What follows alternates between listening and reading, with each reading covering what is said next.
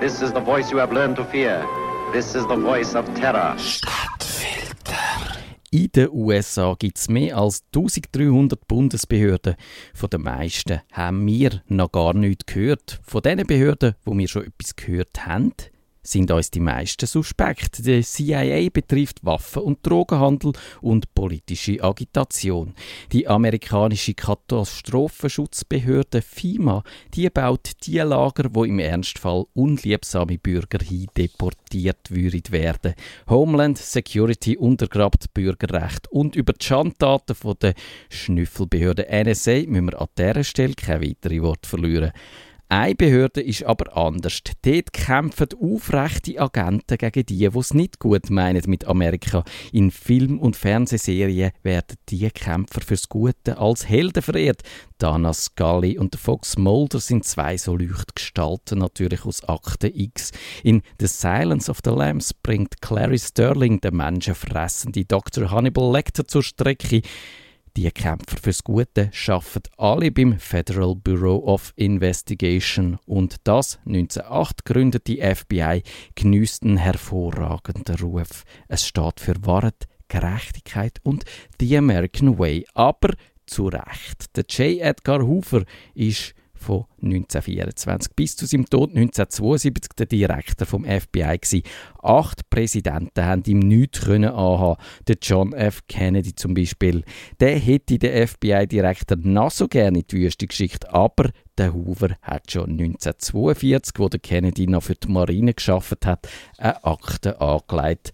Hier hat der Kennedy nämlich eine Affäre mit der Inga Arvad gehabt. Das ist eine dänische Journalistin die bekannterweise der Adolf Hitler während der Olympischen Spiele 1936 begleitet hat. Kein Wunder, dass die Frau im Visier vom FBI gestanden ist und so auch der Kennedy beim Hoover aktenkundig geworden ist. Und klar ist auch, dass es sehr schlecht für den Kennedy ausgesehen hätte, wenn der J. Edgar Hoover die Geschichte hätte durchsickern lassen. Der Präsident hat eine Affäre mit einer Frau, wo sehr gut könnte eine Spionin vom Adolf Hitler sein.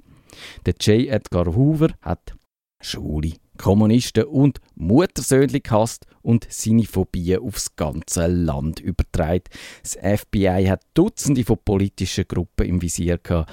Das American Indian Movement, wo sich die indianischstämmigen Aktivisten zusammengeschlossen haben, die Kommunistische Partei, die Sozialistische Arbeiterpartei, die Bewegung der schwarzen Friedensaktivisten, Umweltschützer, Feministinnen, Gruppen von Schwulen und Lesben.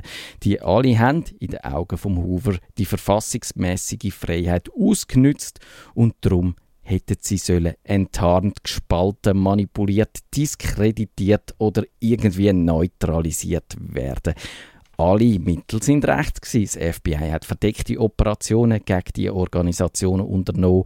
Man hat Medienschaffenden falsche Informationen gesteckt. Es sind Flugblätter im Namen von diesen Gruppen verteilt worden. Man hat persönliche Korrespondenz von Mitgliedern von dieser Gruppe gefälscht. Bei Gerichtsverhandlungen sind manipulierte Beweise vorgelegt und Meineid geleistet worden. Im Fall der Indianer und von puerto-ricanischen Gruppen sind auch die Hauptquartiere zerstört und Leute verprügelt worden. Der Hoover hat über mehr als 12.000 Amerikaner Fische angelegt, weil die sich angeblich illoyal gegenüber dem Staat verhalten haben.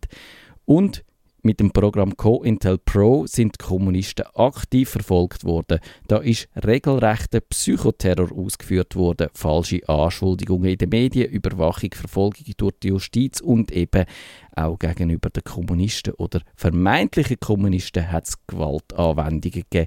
Die Bürgerrechtsbewegung ist vom J. Edgar Hoover mit regelrechtem Hass verfolgt worden. Das FBI hat zwischen der Gruppe Hass gesagt und auch Tote in Kauf genommen, schreibt der Raphael Winkler in seinem Buch Die Geschichte des FBI. Der Martin Luther King ist vom FBI ab 1962 überwacht worden. Man hat seine Wohnung und seine Hotelzimmer verwandt. Das FBI hat Details zu der Affäre vom King der Presse zugespielt und auch ihm sind kommunistische Neigungen unterstellt worden. Der King hat gesagt, es gäbe in seiner Bewegung so viele Kommunisten wie Eskimos in Florida. Der Hoover hat darüber aber gemeint, der King sei der größte notorische Lüger vom ganzen Land.